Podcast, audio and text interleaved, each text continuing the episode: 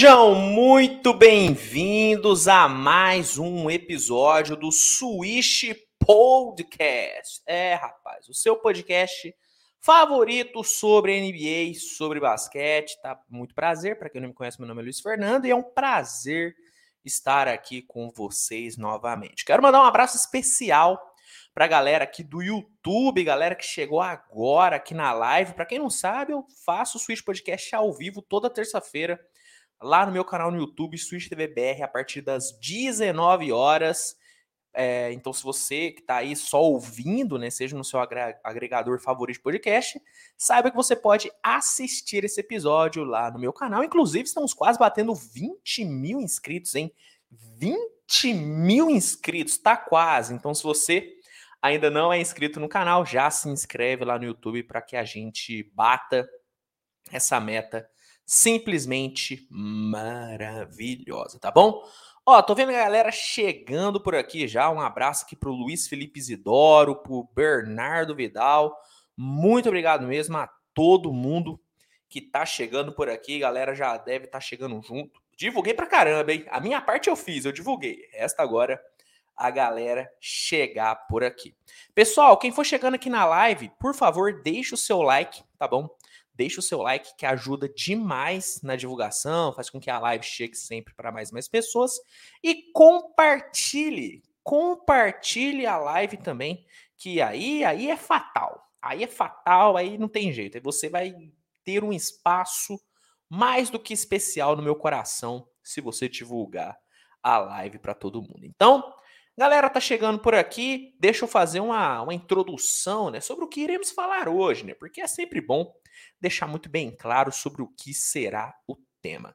Galera, hoje, nesse episódio maravilhoso, eu irei falar sobre a off-season, né? Sobre os movimentos que todos os times, é, vou falar dos 30 times, vou falar sobre os movimentos que todas as equipes da NBA fizeram no off-season comentar sobre cada um dos movimentos e né, vou julgar. Né? Eu estou tentando usar um termo mais bonito, mas não tenho, não tenho o que falar. Eu vou julgar o que os times fizeram.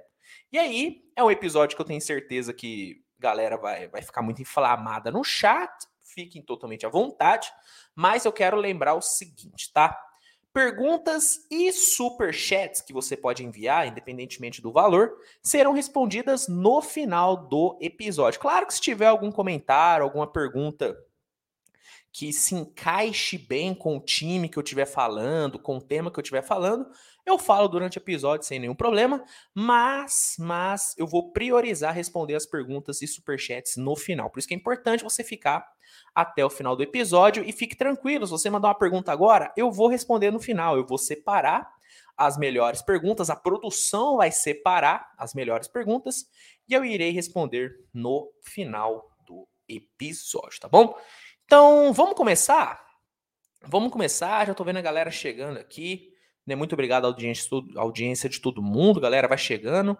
Bom, vamos começar aqui a analisar a off-season das equipes da NBA. Eu vou fazer aqui por ordem alfabética, tá? Vou fazer aqui por ordem alfabética para, acho que fica um pouquinho mais mais organizado. Acho que fica um pouquinho mais organizado e por ordem alfabética, tá bom? Vamos começar falando do Atlanta Hawks. Vamos começar com o Atlanta Hawks logo de cara? Vou, já vou adiantar. Gostei muito do que o Hawks fez, hein? Gostei demais do que o Hawks fez até aqui tá? É, as principais adições do Atlanta Hawks foi o Dejante Murray, por meio da troca que fez com o San Antonio Spurs, o Justin e o Aaron Holiday. É, temos irmãos, temos irmãos. A família Holiday está no Atlanta Hawks. Eu gosto muito dos dois, principalmente do Justin Holiday. Acho ele um cara muito versátil, que pode dar muito certo. Mo Harkless, padrão, né? Aquele jogador que não é ruim, mas também não é muito bom. É um cara medião. Gosto do Mo Harkless, principalmente do lado defensivo da quadra. E a segunda melhor adição para mim do Hawks, depois da chegada do Dejante Murray, o AJ Griffin, né? Eu gosto muito do AJ, do AJ Griffin. Quem acompanhou os meus scouts do draft sabe o tanto que eu gosto desse moleque. Acho que ele pode ser um dos grandes steals dessa classe. Arremessador fantástico, bom defensor, belíssima aquisição. O Hawks perdeu alguns jogadores para adquirir esses novos. Né? O Hawks, por exemplo, perdeu o Danilo Gallinari, que foi para o Boston Celtics. Ele tinha ido para o San Antonio, San Antonio deu buyout, ele foi para o Celtics. Perdeu Delon Wright, que era um armador bom. Eu gosto do Delon Wright, mas acho que é uma perda né, que, que faz parte. Kevin Huerter, Kevin Knox, Gorg Deng e o Jock Landale. O Kevin Huerter é um jogador que eu tenho certeza que a torcida do Hawks vai sentir falta, porque ele era um arremessador dos mais confiáveis né, do time. Ele, Trey Young e Bogdanovich era o trio de, de arremessadores do time. E agora o Hawks perdeu. Mas eu acho que são perdas que, óbvio, sentidas, principalmente a do Galinari e a do Huerter, mas acho que são perdas, como eu posso dizer, necessárias né, para o time crescer. Né, o Hawks não ia conseguir trazer o Dejante Murray, que foi um dos melhores armadores da última temporada e um dos melhores defensores de perímetro do último ano, sem abrir mão de nada. Então, eu acho que valeu a pena, eu acho que o saldo do Hawks é positivo, né, entre perdas e, e chegadas. Eu acho que a conta fecha no positivo, fecha no verde, e os movimentos são muito bons, né? Falando um pouco da chegada do Dejante Murray, a gente tem um, um, um jogador que tem um fit com o Trae Young simplesmente fantástico, né? O fit entre Trae Young e, e Dejante Murray é muito bom. Essa química promete ser muito boa, né? Porque qual é a grande deficiência do jogo do Trae Young? A defesa, né? O Trae Young é um defensor horrível. Horrível. Não é, eu, eu, nem falo que ele é um defensor ok. Não, ele é um defensor horrível. O Trae Young é uma verdadeira peneira na defesa. O Nate McMillan, nos últimos playoffs, teve que esconder, teve que esconder o Trae Young na defesa, porque o cara simplesmente não sabe marcar. É impressionante como o Trae Young não sabe defender. Então, trazer o Dejante Murray é muito bom para isso, porque o Dejante Murray supre totalmente a necessidade da defesa de perímetro do Hawks. O Trae pode continuar ficando escondido, porque o Dejante Murray segura a bronca, o Dejante Murray segura o piano.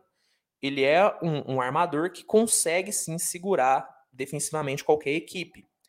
E pensando no lado ofensivo da quadra, o Dejante Murray traz uma capacidade de playmaker e de infiltração que esse Hawks precisava. Nos últimos playoffs ficou muito claro como que o Hawks é, era dependente do Trae Young para criar jogadas. Impressionante. Era impressionante. Nenhum outro jogador do Hawks conseguia criar para o time. O Dejante Murray vai ajudar demais nisso. Ele é um ótimo playmaker, é um ótimo criador de jogadas os seus companheiros. Tanto é que foi um dos líderes de assistências da última temporada. Então acho que a chegada do Jantemer é fantástica. Eu vejo o AJ Griffin também encaixando muito bem. Eu acho que ele pode sim substituir o Kevin Werther. Tá? Eu acho que o AJ Griffin pode sim se tornar o arremessador de confiança desse time do Atlanta Hawks. E Justin Holiday, Aaron Holiday, Mo Harkley são caras muito bons para rotação. Então eu gostei muito, muito mesmo do que o Hawks fez. É esperado que o Hawks ainda mova o John Collins ou o Clint Capella, dependendo de quem trazer no lugar o Hawks pode acabar tendo feito, se não há, uma das melhores off-seasons de toda a liga. Então, Atlanta Hawks para mim foi foi fantástico, cara. Foi fantástico essa essa off-season do Atlanta Hawks, tá bom? Vamos passar aqui para o próximo time. Vamos passar aqui para o próximo time, que é o Boston Celtics. O Celtics foi um time. O Celtics não foi brilhante, tá? O Celtics não fez nenhum movimento brilhante. O Celtics não inventou a roda, mas fez os movimentos necessários, fez os movimentos que o time precisava ter feito. O que, que o time precisava? O que, que eu disse e vários outros disseram que o, o Boston Celtics precisava fazer nessa off-season? Trazer um armador de confiança. E o que, que o Celtics fez? trouxe um armador de confiança. Por meio de troca, o time trouxe o Malcolm Brogdon, do Indiana Pacers, teve que abrir mão de Daniel Tais, Aaron Nesmith, Nick Stalkas, é, Malik Fitz, Juan Morgan, teve que abrir mão desses caras, pick de draft também, mas trouxe um jogador que tinha o melhor encaixe nesse Celtics, porque o Celtics não, não precisava de um armador superstar, de um cara de 30 pontos de média e 11 assistências. Não, não precisava. O que, que o Celtics precisava? De um armador que defendesse bem, que armasse bem o jogo, cuidasse bem da bola e que conseguisse arremessar. Malcolm Brogdon faz isso tudo. O Malcolm Brogdon é aquele armador completo. É o fit perfeito para qualquer time. O Malcolm Brogdon ele se encaixa em absolutamente qualquer time e no Celtics mais ainda. E além do Malcolm Brogdon, o time também traz o Danilo Gallinari, um cara para rotação fantástico. Gallinari obviamente não vem para ser titular, ele vem para ser banco, né, um papel parecido com o que ele teve no Hawks, mas não deixa de ser uma aquisição boa, uma aquisição muito boa. Bom chutador, joga na 3, joga na 4, é um cara que defensivamente não é um primor, mas sabe defender minimamente. Então, eu gostei demais do que o Celtics fez. Acho que o Celtics endereçou muito bem as suas, as suas necessidades, fez muito bem o que precisava fazer. O único desfalque que eu acho que é sentido de fato é o Aaron Nesmith. E olha que assim, a torcida do Celtics, uma grande parte nem gostava muito dele, mas eu gostava muito do Nesmith, porque eu vejo um potencial muito grande nele. Vamos ver como que ele vai ser agora em Indiana. O Daniel Tais não acho que a ausência sentido, para ser bem sincero. Não acho que o Daniel Tais é um cara insubstituível. Então, para mim, o Celtics sai totalmente no positivo aqui, cara. Acho que o que o Celtics fez foi fantástico, tá? Foi fantástico. Então, cara, movimentações fantásticas do Celtics. Eu gostei demais. Vamos falar agora do Brooklyn Nets. Passando para o nosso querido Brooklyn Nets. Obviamente, eu não posso falar de Kevin Durant e Kyrie Irving, porque os dois ainda estão lá. Então, aparentemente, Brooklyn ainda está com os dois. Falando das movimentações em si, o time trouxe Royce O'Neal, Edmund Sumner e o TJ Warren. Daqui, o único que eu gosto é o TJ Warren. Não gosto do Royce O'Neal. Não tenho conhecimento suficiente para falar do Edmund Sumner, para ser bem sincero. Então, só o TJ Warren aqui que eu, que eu gosto. O Russell Neal vai jogar? Vai, vai ter minutos, mas eu não gosto dele, pra ser bem sincero. Foi um desastre no Utah. É, o time perdeu jogadores importantes, né? Goran Dragic, Bruce Brown e André Drummond. Principalmente o Bruce Brown é uma ausência que vai ser muito sentida pelo Nets. Porque o Bruce Brown acabou sendo a principal peça defensiva desse Nets, né? O melhor defensor desse Nets foi o Bruce Brown e perder ele, e, e, lembrando, tá? Eu sempre gosto de trazer esse dado. O Bruce Brown, depois do All-Star, chutou para mais de 40% para três pontos. Então o Nets perdeu um jogador muito importante que vai ter um impacto absurdo no Denver Nuggets. Daqui a pouco eu falo mais dele no Nuggets quando eu falar de Denver. É, o André Drummond é um cara sentido, mas o Nets já esperava perder ele, porque durante a própria temporada o André Drummond disse que não ia ficar no Nets, que o Nets não ia conseguir pagar o que ele queria. Foi para o Chicago Bulls, bela aquisição do Chicago Bulls. E o Goran Dragic sai da equipe do Nets e vai também para Chicago. Outro movimento muito bom, tá? Muito bom do Chicago Bulls. O time conseguiu renovar com o Perry News e o, e o Claxton, duas boas renovações e renovações necessárias, né? O Nets precisava renovar com esses dois caras. Então, assim, eu acho que o Nets sai no vermelho com essas negociações e tende a sair mais no vermelho ainda com a saída do Duran e do Kyrie Irving. Independentemente de quem vier no lugar desses dois, o Nets vai sair perdendo porque perde o seu projeto, né? Tanto com a saída do Kyrie, tanto, tanto com a saída do Duran, o Nets perde. Ah, Luiz, mas esse recebeu entre Davis, Russell Westbrook pelo Duran ou pelo Curry. Beleza, são jogadores bons, são estrelas, são caras de nome, são. Mas de qualquer forma, independentemente de quem chegar, o Nets já é um perdedor. Só pelo fato desses dois saírem. Mas deixando de lado as questões Duran e Curry, focando só nas, nas adições e nas saídas oficiais que a gente teve no Nets até agora, lembrando que esse podcast está sendo gravado na terça-feira, dia 12 de julho, às 19 horas. Muita coisa pode mudar na hora que você estiver assistindo, sob demanda, ou estiver ouvindo em outro momento, muita coisa pode, pode mudar. Mas hoje, hoje, hoje, olhando o que chegou e o que saiu no Nets, acho que o Nets sai no negativo, porque a única chegada que eu gosto é do TJ Warren e as três saídas aqui são muito importantes, né? Do Drummond, do Dragic e do Bruce Brown. Tem que ver a situação do Ben Simmons, se ele vai conseguir jogar, provavelmente vai. Mas de qualquer forma, acho que o Nets não fez uma boa off-season até aqui. Apesar de eu gostar do movimento do TJ Warren, achar que foi um movimento muito bom, muito acertado e muito inteligente da diretoria do Nets, porque pega um cara com um potencial muito bom, um cara que já entregou mais de 20 pontos de média por um salário de veterano, eu tenho uma, uma certa resistência a essa off-season do Nets. Acho que não foi uma off-season muito boa, poderia ter sido melhor. Então o Nets poderia ter feito movimentos melhores, mas nem dá para cobrar movimentos tão grandiosos assim do Nets, porque o Nets está esperando a situação do Duran e do Curry, né? Realmente a, a situação desses dois travou totalmente o mercado. O mercado está totalmente travado por conta desses dois. Resta agora saber o que vai acontecer. Mas hoje eu coloco o Nets como um perdedor aí nessa, nessa off-season. Perdeu muito e não repôs a, a altura. Ó, a galera que tá chegando por agora, tá? Aqui no, no YouTube, deixa o like, tá? Deixa o like que ajuda muito, compartilha a live. Estamos aqui com mais de 50 pessoas aqui com a gente. Muito obrigado a todo mundo. Deixa o like que ajuda muito, tá? E eu tô vendo aqui, galera que tá mandando mensagem, fique tranquilos, eu tô separando todas as mensagens. Tô separando aqui o superchat também do Nelson, que mandou aqui, muito obrigado.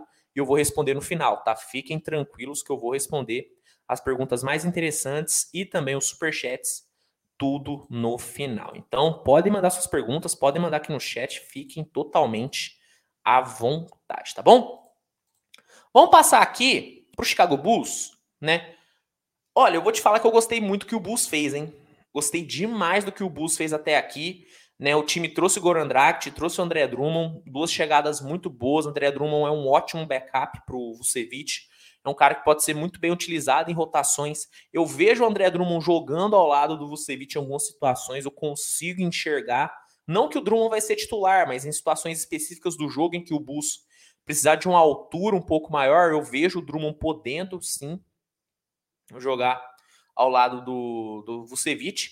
E o Goran Dragic é um encaixe fantástico, é um substituto maravilhoso para o Lonzo Ball, que pode acabar perdendo os primeiros jogos da temporada, tá? A recuperação do Lonzo não tá legal, não tá legal, tá realmente bem preocupante a situação do Lonzo Ball. Então, o Goran Dragic é uma ótima chegada. O Dallin Terry, vindo do draft, é um, é um nome ok. Eu não consigo dizer que é um nome ruim, nem que é um nome muito bom. É um nome ok. Não tá jogando bem a Summer League, tá? Isso é um fato. Ele não tá jogando bem a Summer League. Mas é um jogador que pode se desenvolver e tudo. É um cara talentoso, é um cara talentoso que, que tem ali um teto razoável, beleza? mas não é um nome muito muito grande, não é um nome muito muito falado. O time perdeu o Troy Brown Jr., um jogador que eu particularmente gosto, né? Ele foi pro Lakers. Eu, né, eu gosto do do do Troy Brown, acabou perdendo, mas também não é uma ausência para o torcedor do Bulls ficar chorando. Mas as renovações do Bulls foram muito boas, né? O time conseguiu renovar com o Zach Lavine, que muitos eram dado que ele iria sair, conseguiu, conseguiu não, né? Abriu mão né, do orgulho e pagou a grana que o Zé Clavini queria, 212 milhões de dólares, cinco anos, e com a player option no último ano.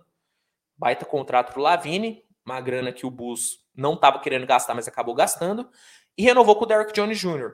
Gosto muito do que o Bulls fez, fez bons movimentos, eu espero um pouquinho mais de, de ousadia no Chicago Bulls, eu espero uma troca do Kobe White ainda, eu acho que o Bulls deve sim trocar o Kobe White ainda nessa, nessa off-season. Mas até aqui, velho, o Bulls fez, fez bons movimentos, cara. Bons movimentos. Dract é um bom movimento, André Drum é um bom movimento, Dallin Terry é um bom movimento, até certo ponto, né? Vamos ver como que ele se desenvolve. E a renovação do Lavine foi muito boa. Então eu gosto. Gosto do que o Chicago Bulls fez, acho interessante, acho que o Bulls fez movimentos inteligentes até aqui. Nada tão espalhafatoso, mas movimentos é, bons. Movimentos bons, tá? Vamos agora passar para o Cleveland Cavaliers. Vamos passar aqui para o Cleveland Cavaliers. Cara, eu, o Cleveland não perdeu ninguém. até o momento, né, tem que ver a situação do Colin Sexton, se ele vai ou não ser, ser uh, trocado. A tendência é que ele seja, tá? A tendência é que ele seja trocado, mas até aqui não temos nada né, que, que confirme isso. Né? Vamos, vamos ver como é que vai ser. Então, Cleveland não perdeu ninguém e trouxe jogadores interessantes, né? Rick Rubio de volta, eu gosto muito da chegada do Rick Rubio. Acho que ele é o substituto perfeito pro, pro, pro Darius Garland, tá? Quando o Garland for pro banco. Acho que ter o Rick Rubio vai, nossa, vai ajudar demais. Vai ajudar demais mesmo a equipe do Cleveland. Raulzinho vem pro time. Gosto do Raulzinho, acho que ele é um cara que teve que lidar com lesões na última temporada, né? Né, infelizmente, né, teve que lidar com lesões, é sempre, é sempre ruim. Mas quando está saudável, é um cara que produz. Ele jogou bem, né? Sendo o backup do Russell Westbrook, quando o Westbrook estava lá no Wizards. Então gosto da chegada do Raulzinho. Robin Lopes. Sim, é duro falar isso de um jogador, mas é irrelevante a chegada do Robin Lopes, para ser bem sincero. Khalifa Diop e Isaiah Mobley, que vieram do draft, eu não vejo eles tendo muitos minutos, mas o Oshai Agbaji, sim. O Oshai Agbaji é um moleque que eu tenho expectativa muito alta, eu gosto muito, tá? Muito mesmo do Oshai, eu acho que ele é um moleque que tem uma tendência a se encaixar muito bem nesse Cleveland. Bom arremessador, bom defensor, infiltra bem. Tem um probleminha ali com atleticismo, ele não é muito atlético, mas eu gosto muito do Agbaji. A movimentação dele sem a bola é fantástica. Ele tem uma das melhores leituras é, para catch and shoot de toda essa classe. Então eu gosto muito do Oshai Agbaji, acho que ele vai ter um baita do encaixe nesse time. E o Cleveland renovou com o Darius Garland, né? Renovou pelo máximo, né? Que o que poderia com o Darius Garland, uma renovação mais do que merecida, porque o que o Garland jogou nessa última temporada foi absurdo, né? Ele foi com certeza um dos melhores, um dos melhores armadores de toda a Conferência Leste, um dos melhores armadores da última temporada. Então, mais do que justa a renovação, que pode bater 230 milhões, né? Se ele né, cumprir algumas metas e tudo. Mais do que merecido. Então, gostei do que o Cleveland fez até aqui. Sinto falta da chegada de um ala de força. Tá? Acho que o Cleveland ainda precisa buscar um ala de força no mercado para melhorar a rotação. Acho que se tem algum furo nessa rotação do Cleveland, é na posição de ala. Acho que falta um ala e um power forward. Acho que se for para o Cleveland endereçar as suas principais necessidades nessa, nesses, nessas próximas semanas de free agent, é, de free agents, perdão, seria as posições de ala e ala pivô.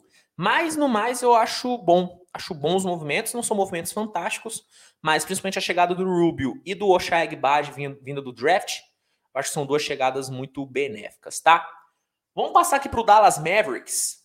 Vamos passar aqui para o Dallas Mavericks. Que vamos lá. O Dallas perdeu muita coisa. O Dallas perdeu o Boban Marjanovic, Marquis Chris, Trey Burke, Sterling Brown e principalmente Jalen Brunson, que foi para o New York Knicks. Só que o Dallas trouxe peças. Trouxe Javel Magui, trouxe Christian Wood e trouxe o Jaden Hardy vindo do draft um moleque que eu acho, acho que vem forte para brigar pelo prêmio lúdico, porque não é um prêmio oficial, mas um prêmio lúdico de sexto homem da temporada, de sexto homem não, perdão, de, de steel do draft, sexto homem da temporada não, calma, calma, sexto homem da temporada não, mas ele vem forte sim para poder ser, poder ser um, um, um steel desse draft. Então, tá? Então, eu, eu eu não consigo dizer que o Dallas foi um perdedor total, tá? No vídeo de perdedores e vencedores da Free Agency até o momento, eu coloquei o Dallas como um perdedor. Mas não porque eu não gostei dos movimentos de chegada, mas é porque o Dallas para mim perdeu mais do que ganhou. O Dallas ganha o Christian Wood que que, que melhora muito o garrafão. Javel Magui é um bom backup. É o melhor backup possível? Não, mas é um bom backup. Jaden Harden é um bom jogador, é um cara para vir do banco, não é um cara para ser titular agora, mas é um bom jogador. Só que o time perde o Jalen Brunson, que foi o segundo melhor jogador da equipe na última temporada. o time perde o, o Robin do Batman Luca. Entende? Então, cara, é, duro, é duro analisar o que o Dallas fez, tá? O Dallas também renovou com o Nitiliquina e com o Theo Pinson, mas, pelo amor de Deus, bobagem renovar com o Nitiliquina, tinha que ter mandado ele embora, abrir espaço no cap, pelo menos é a minha visão. Mas assim, é duro. Eu, eu, eu diria que o Dallas ainda é um perdedor. Mas não muito perdedor. É um perdedor porque ainda não conseguiu repor o Jalen Brunson. Se o Dallas conseguir repor a saída do Jalen Brunson, aí eu acho que o cenário muda um pouco. Eu acho que a cena de, de, de, de análise para off do Dallas muda um pouco. Mas pelo time não ter conseguido ainda, tá? Não ter conseguido ainda essa essa reposição do Jalen Brunson, eu coloco o Dallas como perdedor, mas por muito pouco. Por muito pouco. Porque eu gosto muito da chegada do Christian Wood e do Jalen Harden, principalmente. Mas a saída do Jalen Brunson é muito, é muito pesada. É muito pesada. Falando aqui do, Den do Denver, vamos falar do Nuggets aqui, hein? Movimentos muito abaixo do radar, hein? Movimentos muito abaixo do radar aqui do Dallas do Dallas ou do Denver, mas movimentos muito bons. O time, primeira coisa, a gente tem que falar, deu o maior contrato pro, da história da NBA para o Nikola Jokic, né? Cinco anos, 264 milhões de dólares. Eu não tenho um A para falar dessa renovação. Tinha que ter renovado mesmo, tinha que ter dado pô, o estádio, né, o ginásio pro pro pro Jokic né? Back-to-back MVP, o melhor jogador do time disparado, carregou absolutamente sozinho o Denver Nuggets na última temporada, então tinha que ter dado mesmo essa grana para ele. Eu, como eu disse, eu não tenho um A, eu não tenho um A para falar do que o, o, Denver deu pro, pro né? Renovou também com o Davon Reed, aí eu não sei se era tão necessário assim, mas beleza, vida que segue, não vou me, né, não vou me cortar porque renovou com o Devon Reed. O time acabou perdendo Monte Morris, Will Barton, Facundo Campazzo e Brian Forbes. Peças importantes, tá? Peças importantes, principalmente o Will Barton, que é um cara que foi muito importante na última temporada, ajudou muito o Jokic. Acabou perdendo esses caras, mas trouxe bons jogadores. Principalmente KCP, né, o Caldwell Pope, que é um, um, um armador muito sólido, tá? Um armador muito sólido mesmo, muito sólido. É... Gosto muito do KCP. Trouxe o Bruce Brown. Aí eu adoro Bruce Brown. Eu gosto muito dele mesmo. Muito mesmo. Principalmente do lado defensivo né, do jogo do Bruce Brown. Wish Smith eu não gosto tanto, mas beleza, eu acho que ele consegue ali jogar uns 5, 6 minutinhos. Dá para dar esse tempo para ele pro jogo. DeAndre Jordan, não gosto da chegada do DeAndre Jordan. eu, eu não entendo em 2022 um time ainda dar um contrato pro, de, pro DeAndre Jordan. Não dá para entender. E o Christian Rao, que veio do draft, que é um moleque que não deve jogar essa temporada. Mas não sei também, né? O, o, Mike Malone é, um, é o rei de achar talento no fundo do draft. Talvez o Christian Rao até que tenha alguns minutos, mas hoje eu diria que ele não deve jogar. Então, eu gostei muito do que o Denver fez, porque o Denver reforçou os principais pontos que precisava, que é o que? Arremesso de três e defesa de perímetro. Bruce Brown, como eu disse, depois do All-Star, arremessou para mais de 40% para três pontos e é um ótimo defensor de perímetro. E o KCP arremessa muito bem para três e é um defensor ok de perímetro. Então, eu, sinceramente, eu gosto. Tá? Gosto dos movimentos que o Denver fez. Acho que foram movimentos inteligentes. Não fez loucura, porque não precisava. Pode ainda haver uma troca do Michael Porter Jr., ainda pode acontecer. Eu acho difícil, mas ainda pode acontecer. Então, eu, eu cara, eu gosto. Então, eu gosto do que o Denver fez. Gosto do que o Denver fez, acho que foram, foram movimentos inteligentes, movimentos bem contidos, né? Ó, batendo aqui meia hora já de episódio. Muito obrigado a todo mundo que tá aqui mandando pergunta, galera que tá aqui no chat. Relembrar a galera para deixar o like.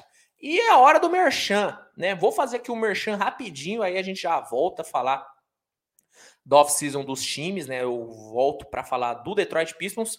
Mas antes, ó, tenho que avisar vocês que a promoção do NBA League Pass voltou, tá, cara? A promoção tinha dado uma pausa, né? Essa promoção que é uma parceria do League Pass com o UOL, mas voltou, tá? Voltou e no momento bom, porque a gente tá chegando, né, na, nos últimos dias de NBA Summer League, daqui a pouco tem a final da NBA Summer League. E para quem aí tá adorando assistir o torneio de verão ou, né, tá tendo que assistir naqueles, né, naqueles sites piratas, com aquela qualidade duvidosa, você pode agora assistir essa reta final de Summer League com a melhor qualidade possível, com o NBA League Pass, que é a melhor opção para você que não quer perder nada da NBA.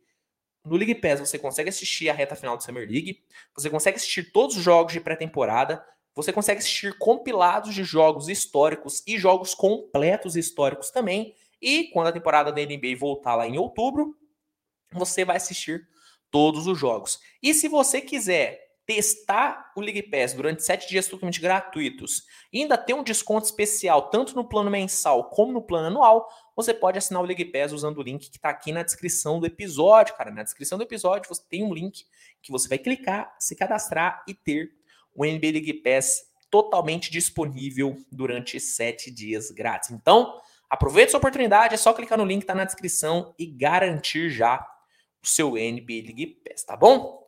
Vamos voltar? Vamos voltar, merchandado. Vamos voltar aqui para os times, para a off-season das equipes. E vamos voltar para falar do Detroit Pistons, hein? Olha, Pistons cometeu crime nessa off-season, hein? O que o Pistons fez nessa off-season não foi pouco, hein? Não foi brincadeira o que o Pistons fez. Vamos lá. Chegadas importantes. Nerlens Noel, Alec Burks e Kemba Walker vindos. Cara, ótimas chegadas. Ótimas chegadas. Kevin Knox também vindo via via free agents. E tivemos as chegadas vindas do, vindas do draft. Buddy Bohan, que não deve ter minutos. E esses dois, hein? Jalen Durin e Jaden Ive. Vou te falar que o Pistons, na noite do draft, que o Pistons fez foi doideira. Foi doideiro que o Pistons fez na noite do draft. Conseguiu Kemba Walker, conseguiu Kevin Knox, conseguiu Jaden Ive, conseguiu Jalen Derby. Fantástico draft do, do, do, do, Pistons. E mais tarde conseguiu né, Ernest Noel e Alec Burks. Eu gosto de todas as chegadas, de todas as chegadas. A única aqui que eu acho que pode não ficar é o Kemba Walker, que é a tendência da buyout mas todos os outros devem ficar e devem jogar, principalmente Jaden Ive, Jaden Dury, esses dois devem ser titulares, provavelmente. O time teve perdas, teve o Jeremy Grant, né? Perdeu o Jeremy Grant, uma, uma, uma perda, uma perda grande, né? Tá, uma perda, uma perda grande aí. O Jeremy Grant foi o, se não o melhor com certeza um dos melhores jogadores do, do, Pistons na última temporada, né? Não sei se o Cade foi melhor que ele, talvez o Cade tenha sido melhor do que ele, mas foi um dos melhores. Então perder ele é duro. E renovou com o Marvin Bagley, que vem para jogar na posição do Jeremy Grant, né? Com certeza ele deve sim jogar na 4. Eu gosto muito do que o Pistons fez, acho que trouxe jogadores que vão jogar, né? Eu não vejo nenhum desses caras aqui tirando o, Buddy Bohan, e o Kemba, se der buyout. Não vejo nenhum desses outros caras não tendo minutos. O Nerlens Snow deve ser um ótimo joga pivô para rotação. O Alec Burks deve ter muitos minutos. Kevin Knox deve jogar. E o Jaden Ive e Jalen Durr vêm para ser titulares. Né? Eu, eu, já falei muito do meu amor pelo Jaden Ive. Eu acho que ele era, na minha visão, tá? Na minha visão, terceiro melhor prospecto dessa classe. Eu coloco ele na frente até do Chet Holmgren, mas é opinião pessoal, você pode concordar, pode discordar, fica à vontade, mas eu prefiro o Jaden Ive do que o Chet Holmgren, ele era o meu terceiro prospecto no board.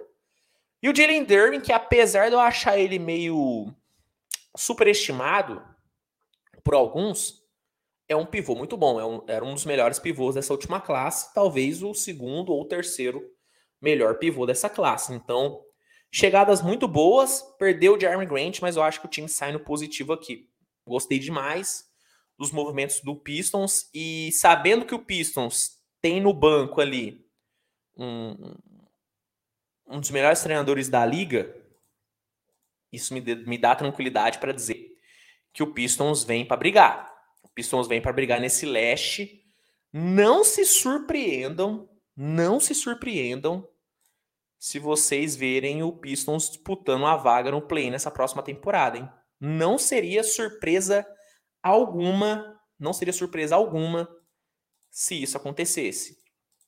Porque a possibilidade desse Pistons brigar fortemente, tá? Brigar fortemente por uma vaga na, na no play-in da Conferência Leste é muito grande. Então, gostei muito das movimentações do Pistons. Como eu disse, né? Jogadores jogadores muito muito sólidos, jogadores que vêm para jogar. Então gosto muito, cara, gosto demais do que Detroit fez, tá bom?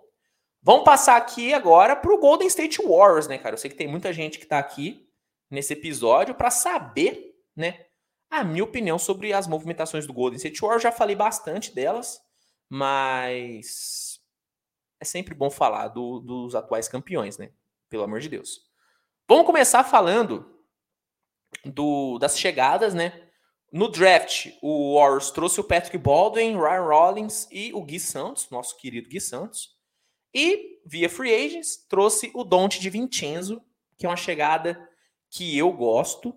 Tá? Eu acho que ele é um cara que vai ter um encaixe muito bacana. Não é uma estrela, não é um jogador fantástico, mas é um cara de um encaixe muito bom. Faz o simples bem feito. Então, é uma boa chegada. O time perdeu muito. Tá? O Golden State perdeu demais né? Perdeu o Otto Porter, Gary Payton, Damian Lee, Toscano Anderson e o Belica. Eu acho que dá para dizer que o Warriors mais perdeu do que ganhou, tá? Acho que nessa off-season Warriors mais perdeu do que ganhou, mas trouxe boas peças, né? Don Vincenzo, principalmente. E renovou com Kevin Looney, que é muito importante. O Warriors ainda tem várias questões para resolver até o final da free agency. Contrato do Jordan Poole, contrato do Andrew Higgins, tem várias questões para resolver. Muitas questões para resolver. Mas eu pegando aqui o saldo né, de saídas e chegadas, o, Warriors, o Warriors é, tá no negativo, né?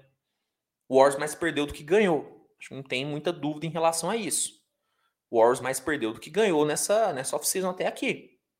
O time precisa se movimentar mais, o time precisa trazer outros ativos.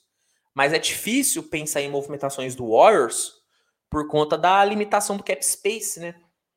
né o, o, eu tenho batido muito nessa tecla de que o, o Warriors está bem, bem apertado por conta do teto salarial, cara teto salarial do Warriors já está mais do que estourado, né? O Warriors mandou o teto salarial para a Lua, para a Lua.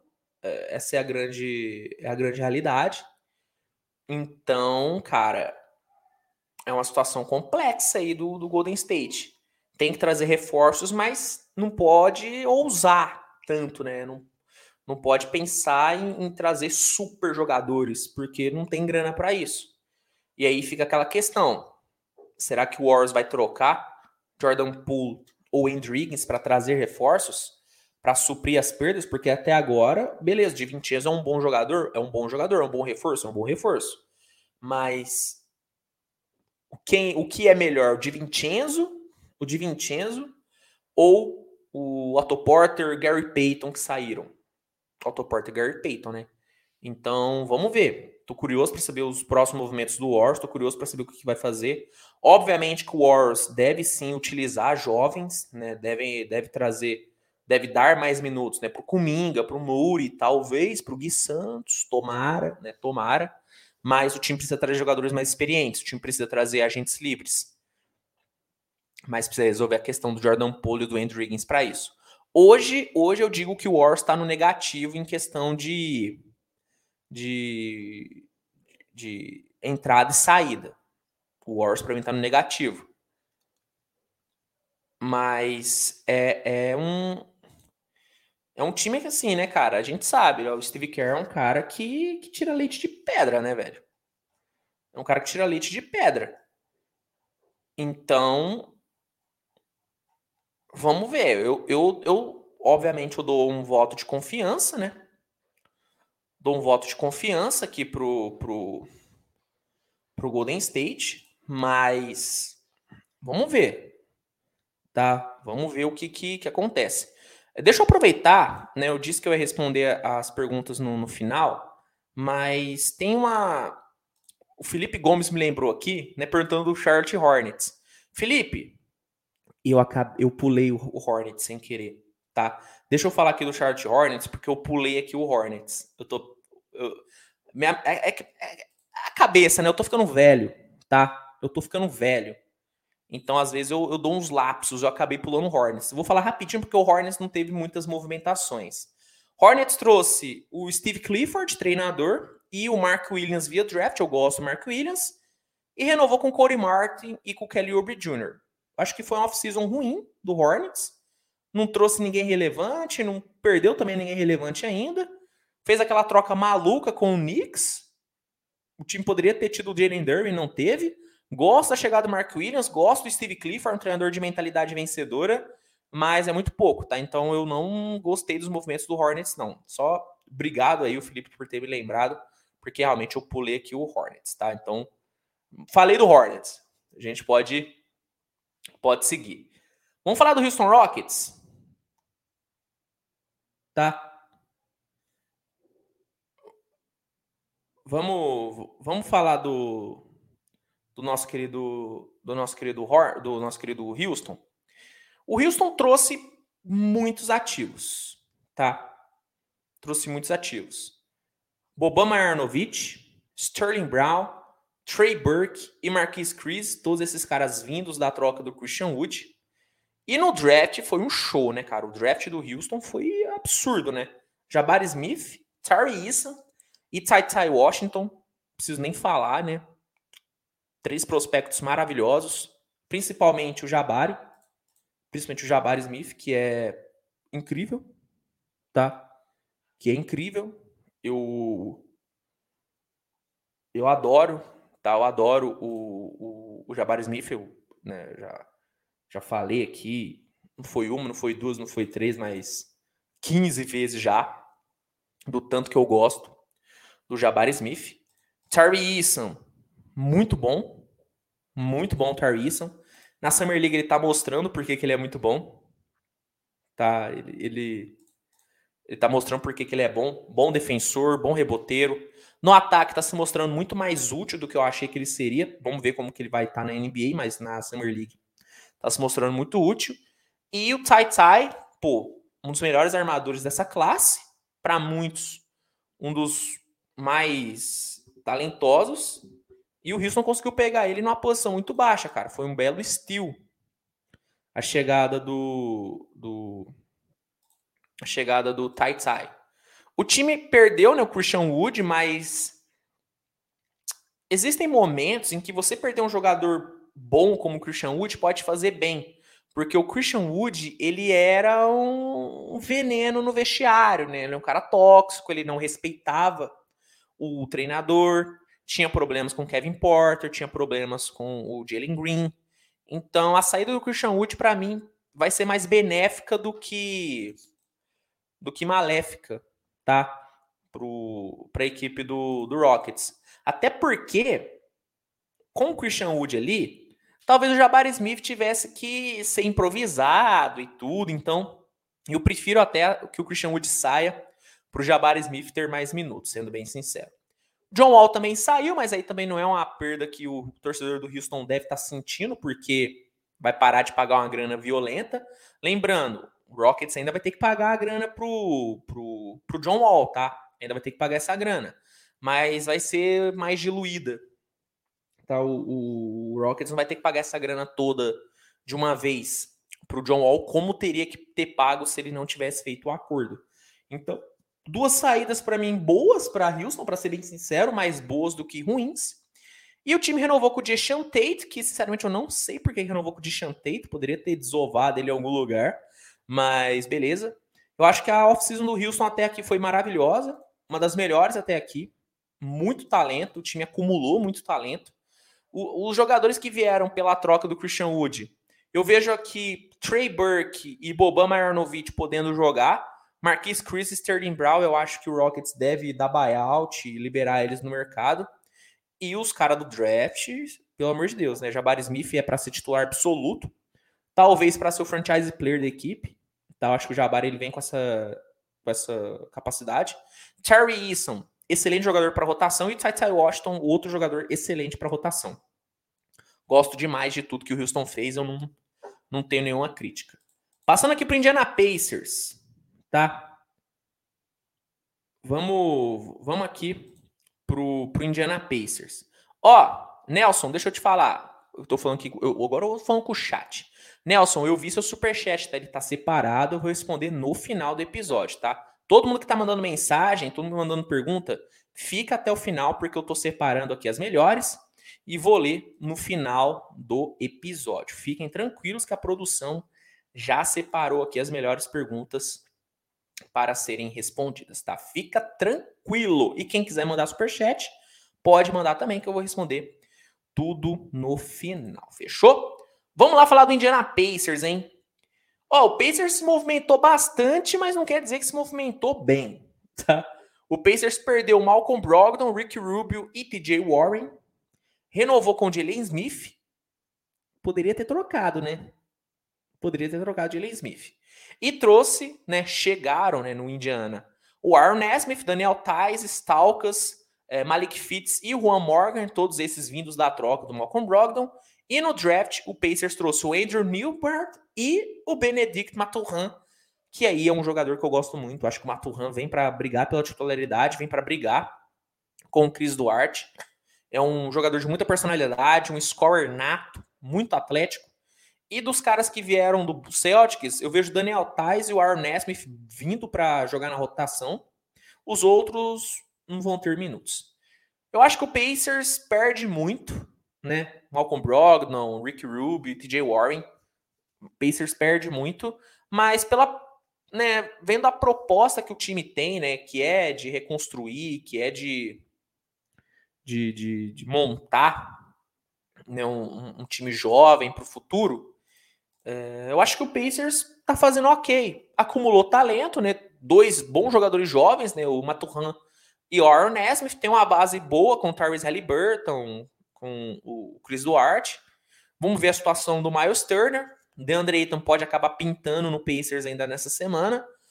Mas, assim, vendo a proposta que o Pacers tem, que não é de ser competitivo, que não é para brigar por nada nessa próxima temporada, acho que o Pacers fez bem, cara. Acumulou ativo, trouxe talento, tem o Benedict Maturhan, que é um jogador muito bom.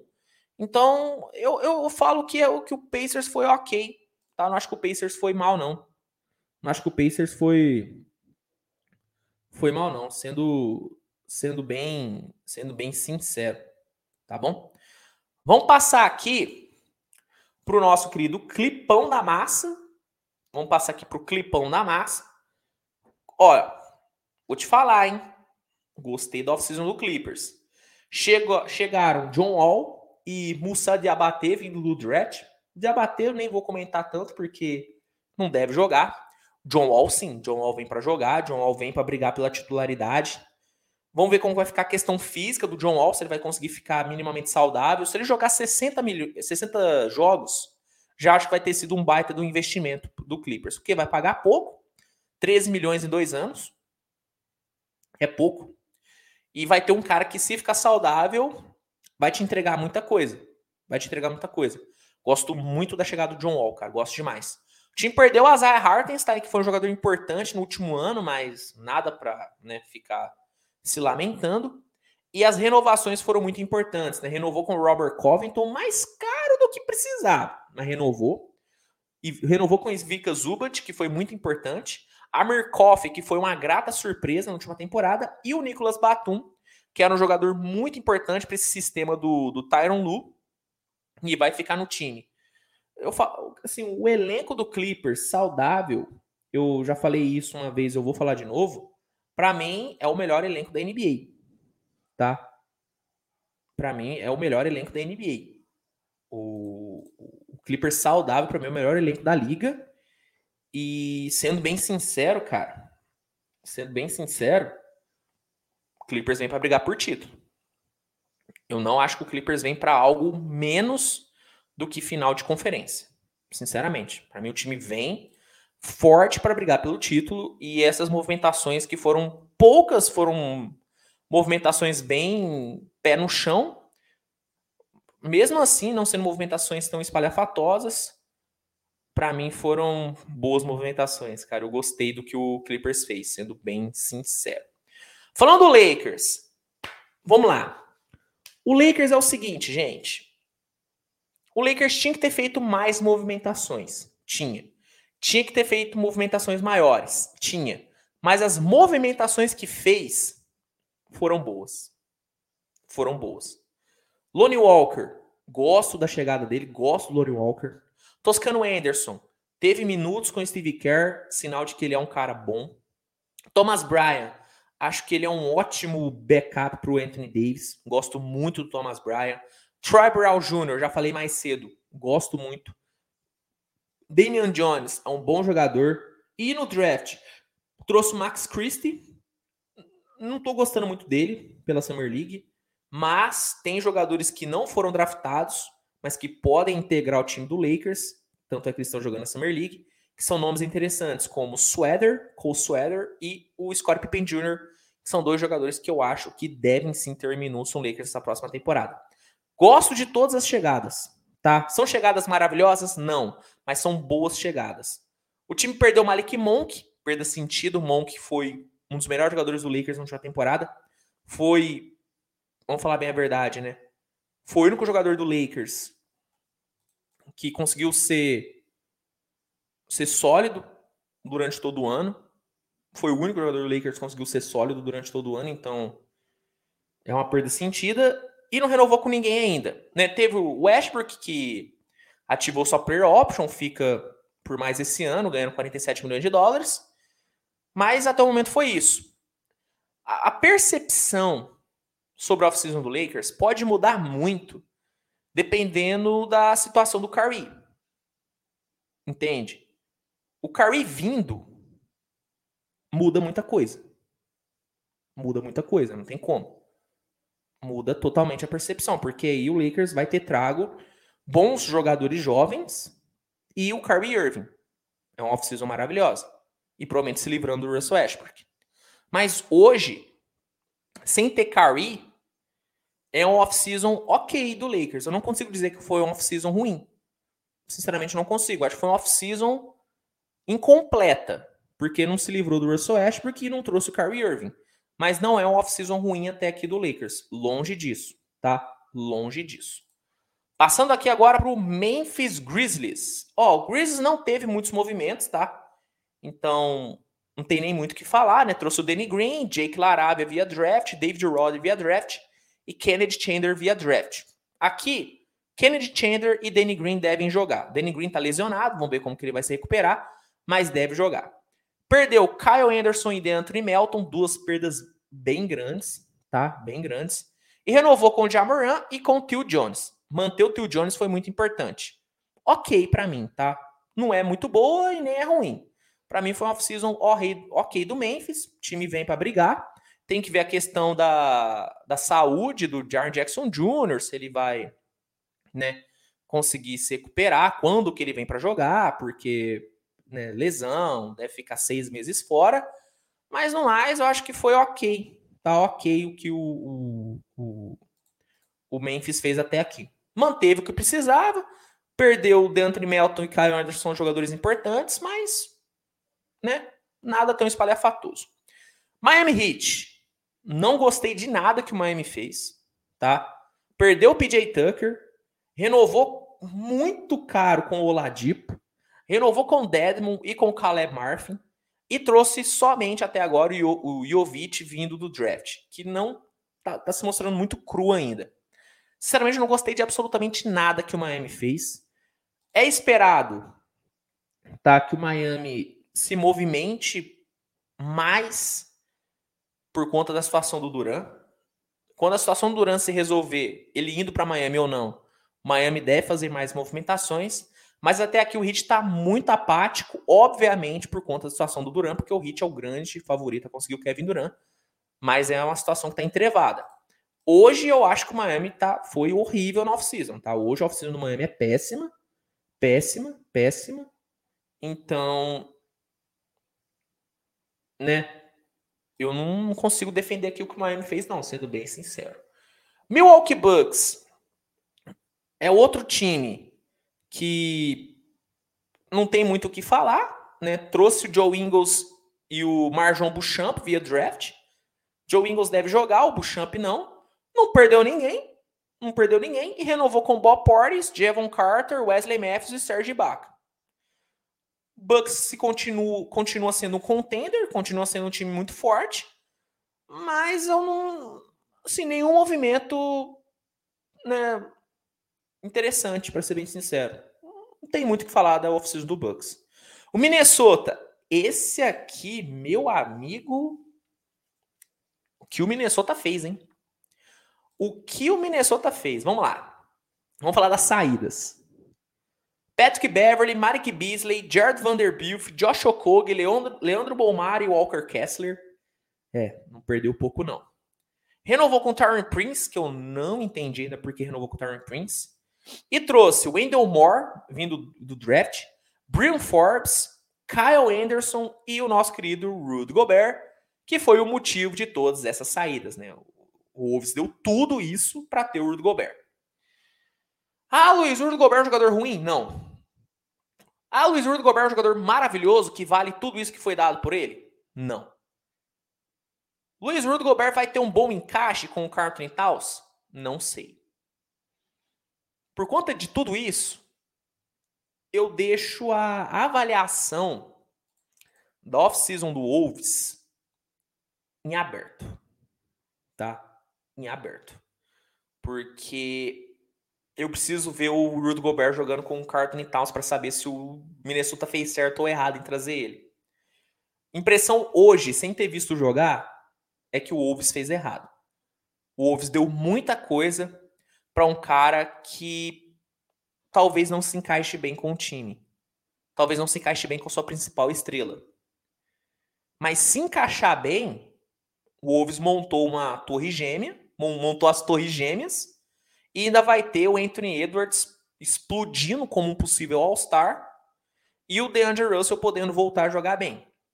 Tudo vai depender do encaixe entre Gobert e Carlton Towns.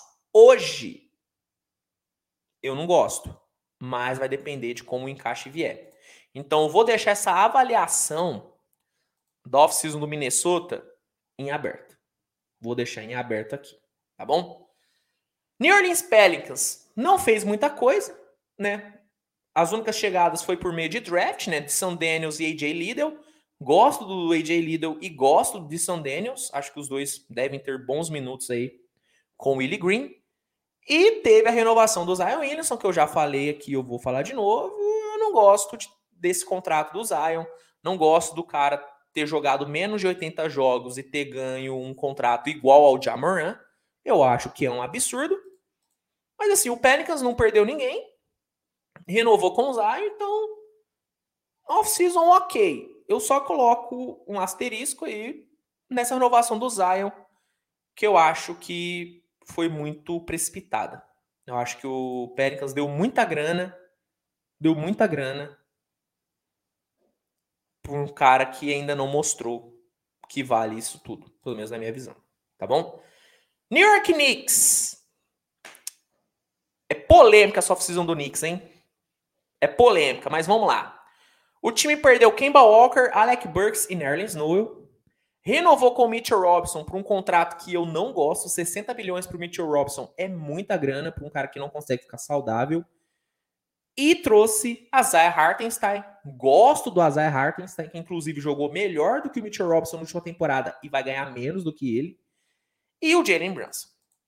O Jalen Brunson é aquela questão. Ele, o jogador Jalen Brunson, é uma boa chegada? É uma chegada maravilhosa. O preço que foi pago é bom? Não. O Knicks pagou muito, 104 bilhões de dólares. Pagou muito por um cara que explodiu na NBA. Explodiu não, né? Apareceu para a NBA, vamos falar bem a verdade, nos últimos três meses. Eu acho que o Knicks foi precipitado, foi aquela, né? Foi, foi, foi precoce, né? Foi precoce. Então, assim, o jogador de Jalen Brunson eu gosto pra caramba da chegada. Mas agora a grana que foi paga para ele, aí eu tenho várias ressalvas. Eu acho que foi muito dinheiro. Se tivesse chegado o Jalen Brunson por 80 milhões de dólares, eu acharia ok. Acharia ok. Mas 104 milhões de dólares no Jalen Brunson é muita grana. É muita grana e eu não consigo achar bom. Eu não consigo, sendo bem sincero. Então eu, eu não acho que a off-season do Knicks foi ruim, mas eu acho que ela poderia ter sido melhor se o Knicks tivesse primeiro ficado escolhido pelo menos um jogador no primeiro round, no draft, pelo menos um. E se não tivesse dado 104 milhões pro Jalen Brown, se tivesse dado 80, eu acho que seria maravilhoso, tá? Oklahoma City Thunder, hein? Hora do clubismo, será? Só um pouco. Só um pouco de clubismo aqui agora. Vou até falar rápido do Oklahoma para a galera não achar que eu sou clubista. O Oklahoma trouxe o Michael Green, que deve sair, não deve ficar no time. E no draft, Chet Holmgren, Osman Dieng, Jalen Williams e Jalen Williams. Sempre bom fazer aquela ressalva. Eu gostei do draft do Thunder? Gostei. Todos os jogadores são caras que devem ter minutos. Tirando Jalen Williams, eu acho que todos os outros vão jogar. Mas é um draft que me decepciona porque poderia ter sido melhor. Luiz, você é contra o Chet Holmgren? Eu não sou contra o Chet Holmgren. Eu só sou mais a favor do Jabari Smith. Eu preferia que o Thunder tivesse pegado o Jabari na 2 do que o Chet Holmgren. Mas beleza, o Holmgren tá jogando bem, tá mostrando que pode sim fazer um estrago na liga. Show de bola, mas eu ainda acho que o Thunder poderia ter pego o, o, o Jabari Smith. Mas ok, foi um draft bom do Thunder, tá? Foi um bom draft. Osman Dieng é um talento bom, Jalen Williams é um cara que Ainda acho cru no ataque, mas é um jogador que pode vir a crescer, pode ainda dar bons frutos. Então, eu, eu gosto das chegadas do Thunder, só acho que poderiam ter sido melhores. O time perdeu o Azar Rob, né? Deu buyout com o Azar Rob, um cara que jogou bem na última temporada e tudo, mas né, acho que o Thunder já tá numa fase de de querer ser um pouquinho mais competitivo e não dá para ser competitivo com o Azar Rob. E o time renovou com o Lugendort, muito importante. Eu gosto do Lugendort, tá? 87 milhões de dólares, acho que tá ok pro Lugendort. Ele foi. Ele é o melhor defensor do time, ele é, foi um dos melhores jogadores do time na última temporada, então, muito justo. E renovou com o Mike Muscala, que aí eu acho que foi uma bobeira, poderia ter dado buyout no Mike Muscala ou ter trocado ele por algumas outras picks de draft. Mas eu eu gosto, tá? Eu gosto do, do, do que o Thunder fez. Novamente, eu gosto do draft do Thunder, mas eu só acho que poderia ter sido um pouquinho melhor, tá? Orlando Magic, basicamente só draft, né? Paulo Banqueiro e Caleb Houston chegando. Adoro Paulo Banqueiro. Pique um nele, aí eu acho que foi exagerado, mas show de bola. É um ótimo jogador, Paulo Banqueiro. É um ótimo jogador, Banqueiro. É... Perdeu o Robin Lopes, mas eu não sei até que ponto é uma perda e renovou com o Mobamba e o Gary Harris. Eu ainda acho que o Mobamba vai ser trocado. Eu ainda acho que o Mobamba vai ser trocado. Mas é um, um, jogador bom e o Gary Harris é um cara bom também. Se o Magic quer ser um pouquinho mais competitivo, manter esses dois caras foi importante. E a chegada do Banqueiro é muito boa, então gosto dos movimentos do Magic. Filadélfia, adorei offices no Filadélfia até aqui. Adorei offices no Filadélfia até aqui. Renovou com James Harden, né, com um corte de 15 milhões no salário. Fantástico a renovação do Harden. Trouxe PJ Tucker, Daniel House, DeAnthony Melton e Travis Quinn.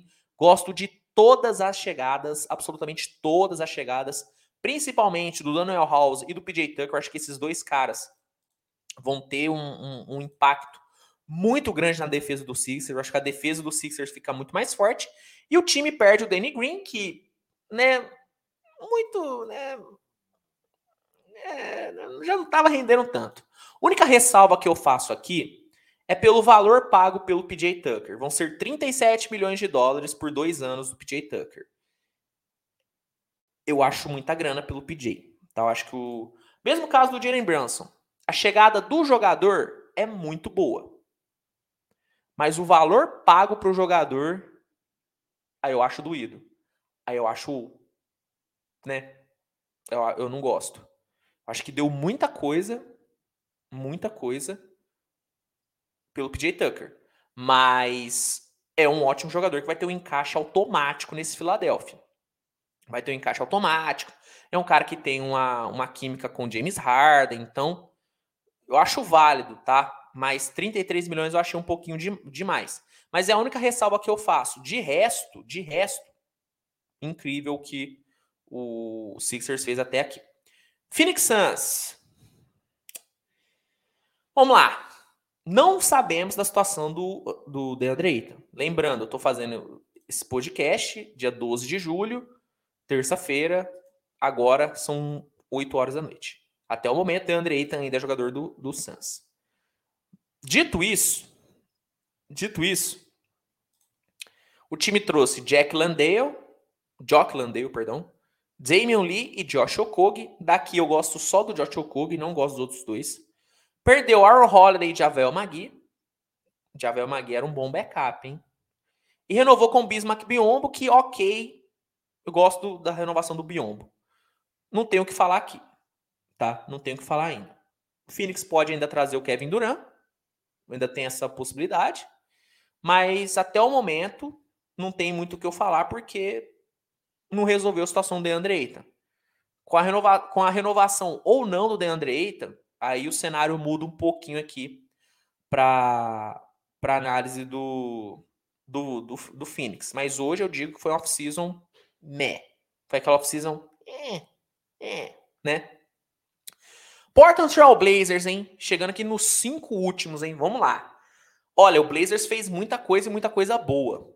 O time perdeu o Eric Bledsoe e o Joe Ingles, mas eu não sei até que ponto isso é perda. Renovou com o Afern Simmons e o Yusuf Nurkic. Uma grana muito alta para o Afern Simmons. 100 milhões de dólares para o Simmons. É doideira, mas tinha que renovar. Jogou bem pra caramba. O Yusuf Nurkic uma moral muito grande com o Damian Lillard. Eu não acho que o Blazers iria tirar um dos melhores amigos do Damian Lillard do time. E ele é um jogador bom, eu gosto dele, eu gosto dele como pivô, acho ele um pivô interessante. O problema é ficar saudável. Mas resolvendo a questão de ficar saudável, eu acho que é maravilhoso o Steve Nurkic. E trouxe Shadow Sharp via draft, que já se machucou, mas vamos ver. Problema no ombro, né? Talvez ele consiga né, se recuperar rápido. Não acho que é algo tão grave, não, tá? Deve jogar normalmente. É uma boa aposta. O Gary Payton, uma moral muito grande, jogou muita bola a temporada passada e um contrato ok pro Gary Payton. Tá um contrato ok pro Gary Payton, não é nenhum contrato absurdo. E o Jeremy Grant, que era o cara que o Blazers mais queria trazer, tava namorando o Jeremy Grant há muito tempo. Há muito tempo. Tava namorando o Jeremy Grant. Então, trazer ele é fantástico. Eu, velho, adorei tá, as movimentações do Blazers. Ainda acho que precisa de mais coisa para dizer que o Blazers vai competir de fato para playoff direto, mas hoje, com esse time, eu acho que o Blazers briga por pelo menos um play-in. Acho que para play-in dá para dizer que o Blazers briga. Mais do que isso, aí eu acho que teria que trazer mais algumas peças. Mas para play-in, eu acho que briga e eu gostei de todas as movimentações. Só não gostei do preço da renovação do Simmons. Acho que foi muita grana para o. Eu, ele, na minha visão, ele não vale tudo isso. Mas de resto, eu não tenho muito o que falar, não. Sinceramente, não tenho muito o que falar. Vamos lá, hein? Sacramento Kings. Outro time que não tem muito o que eu falar. Tá? O Kings trouxe Malik Monk e Kevin Huerter. São dois bons jogadores, ótimos arremessadores. Acho que eles vão ter um impacto bem legal. Trouxe o Murray vindo do draft. Qual que é o problema do Keegan Murray? A escolha que ele foi, tá? A escolha que ele foi é o problema do Keegan Murray. Como jogador, eu acho ele muito bom, acho ele muito sólido, é um jogador muito correto, faz tudo muito certinho, tá sendo um dos melhores jogadores da Summer League, mas o problema foi ele ter sido quarta escolha. Quarta escolha geral pro Keegan Murray muito cedo. Mas eu gosto dele como jogador, gosto do Huerter, gosto do Malik Monk, gosto desses caras chegando. Perdeu Justin Holiday, Mo Harkless, Dante de Vincenzo e Damian Jones. Todas são perdas sentidas. E renovou com o Neemias Quetá por dois anos, ele que está jogando bem na Summer League, mostrando uma evolução muito grande. Evolução muito grande. Uma off-season boa do Kings. Não é espetacular e não é ruim. É uma off-season boa. O Kings fica mais favorito com as movimentações que fez? Eu acho que não. Eu acho que não. Não acho que o Kings fica um time muito melhor com Malik Monk, Huerter que Gun Murray. Não acho. Mas acho que fica um time correto. Acho que continua sendo um time que vai ali brigar pelo play-in. Antes dessas movimentações, era um time que brigaria o play-in. Depois das movimentações, eu ainda acho que é um time que briga por play-in. Então, não acho que mudou muita coisa. San Antonio Spurs, hein? Spurs é duro. O Spurs trouxe Gorg Dieng, Isaiah Robb, Jeremy Sokan, Malak Branham e Blake Wesley, esses três últimos vindos do draft. Blake Wesley está se mostrando uma grata surpresa, jogando muito bem na Summer League. Malik Branham oscilando um pouco. E o Jeremy Sokan não jogou a Summer League. Né? Não jogou ainda. É, não sei se vai jogar. Mas como prospecto, é um prospecto bom. Mesma coisa que Gun Murray. É um jogador bom. Problema é escolha. Foi escolhido muito cedo, né? Escolhido na 9. Muito cedo por Jeremy Sokan. Gorg Deng e Azar Rob não tem muito o que falar. Esses dois, o Azar Rob eu conheço bem, né? É um jogador bom, ok, tem um potencial bacana, mas nada mais do que isso. E o Gorg Deng, um veterano ali, beleza, acho que pode ser bacana, mas nada também muito surpreendente.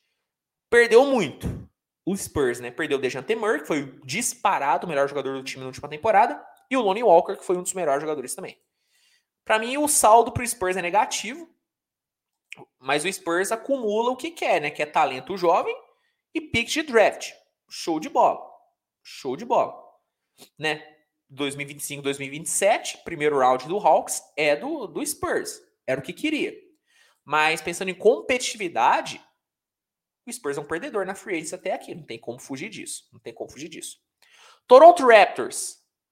Poucas movimentações, mas eu adorei todas. Renovou com Chris Boucher e Tadeusz Young. Gosto dessas duas renovações, são dois jogadores muito importantes para o Nick Nurse. E trouxe o Christian Coloco, que veio do draft, não deve ter minutos. E principalmente o Otto Porter Jr., que para mim é um encaixe delícia com esse Raptors. Acho que o encaixe de Otto Porter com esse Toronto Raptors é simplesmente absurdo. É um encaixe maravilhoso. Acho que vai dar muito certo. É um jogador que vem de uma temporada muito boa, muito consistente, foi titular nas finais, perfeito. E o valor pago ainda, valor maravilhoso. É um valor maravilhoso pelo Otto Porter. Então, adorei as movimentações do Toronto Raptors. Utah Jazz, penúltimo time, hein? Bom, Utah a, a, é uma análise parecida com o que eu faço do Minnesota, tá? Perdeu Rudy Gobert, Royce O'Neal, Daniel House e Juan Hernan Gomes. Todas perdas sentidas, todos jogadores de rotação. Perdeu o Rudy Gobert, três vezes de e um pilar desse Utah dessa última geração, dessa geração Queen Snyder. Mas era um cara que tinha problemas muito graves de vestiário. O Utah tinha que trocar o Rudy Gobert de qualquer forma. E eu acho que o Utah foi vencedor na troca, porque trouxe Patrick Beverly, Malik Beasley, Jared Vanderbilt, todos esses caras vão ter minutos. Leandro Bolmaro não deve ter minutos e Walker Kessler deve brigar por minutos, além de picks de draft que vão ser muito bem utilizados, porque o Utah costuma draftar muito bem. Adorei. Para mim, o Utah. Hoje eu coloco o Utah como um vencedor. Eu acho que o Utah foi um vencedor nessa off-season até aqui. Se conseguir trazer mais talento para esse time, trazer mais jogadores de fato titulares, para mim o Utah vai terminar tendo feito uma belíssima de uma free agents. Tirou um problema de vestiário e trouxe muitos jogadores que resolvem muitos problemas. Gostei do que o Utah fez. E o último time, para a gente analisar, para a gente fechar e passar é, para as perguntas de vocês, que já estão todas separadinhas, mas você ainda pode mandar. E lembrando, quer ter League Pass grátis por sete dias, quer assistir essa reta final do Summer League e já garantir que vai conseguir assistir todos os jogos na próxima temporada? Link na descrição, é só clicar, se cadastrar e garantir já o seu NBA League Pass, sete dias grátis e desconto especial nos dois planos, tanto anual como no mensal. Fechou? Bom, vamos falar aqui do último time, então, que é Washington Wizards. Vamos lá. Sem pensar em valores. Wizards trouxe Monty Morris, Dylan Wright, Will Barton e Johnny Davis via draft. Não tenho nenhuma ressalva a fazer nenhuma dessas chegadas. São todos jogadores bons, todos jogadores que vêm para ter minutos. O time perde Thomas Bryan, Ish Smith e KCP. Gosto dos três. Gosto do KCP, do Thomas Bryan, do Ish Smith nem tanto. Eu acho que o time mais ganhou do que perdeu nessas trocas, tá? Pensando em, em acúmulo de talentos. KCP é um jogador que vai render muito bem em Denver, mas que no, no, no Wizards talvez não rendesse tanto. Então acho que o, acho que o Wizards foi bem. O meu problema é exclusivamente com a renovação do Bradley Bill que para mim foi a renovação mais absurda dos últimos anos da NBA. O time basicamente deu a franquia para o Bradley Bill e falou: faz o que você quiser. Para quem não sabe, Bradley Bill renovou 250, 251 milhões de dólares, 51 milhões de dólares, 5 anos, com uma player option no último ano, ou seja, no último ano de contrato, Bradley Bill decide se fica ou não, tá? Ou não, se fica ou não com o, o, o jogador e o, na, desculpa, o Bradley Bill decide se fica ou não com o time, né? Player option dá a opção para o jogador escolher o seu destino e meter uma cláusula de não troca para o Bradley Bill, que é uma das coisas mais absurdas que eu vi nos últimos anos da NBA. Você dá uma no trade clause para um jogador hoje é um absurdo. Ainda mais vendo que nenhum outro jogador da liga tem essa cláusula de não troca. O Bradley Bill é o único jogador na NBA que tem uma cláusula de não troca. O que, que é essa cláusula? Se o Wizards quiser trocar o Bradley Bill, ele só é trocado se ele quiser. Se ele não quiser ser trocado, ele não é trocado, porque ele pode vetar qualquer troca que o Wizards tentar. Então, a única ressalva que eu faço dessa off-season do Wizards foi ter metido a franquia na mão do, do time, a, a, franquia na mão do, do, Bradley Bill. O Bradley Bill virou dono do time. Tanto é que até me embanando para falar que eu fico muito revoltado com isso, cara. Fico muito revoltado com isso. Eu acho que é um absurdo.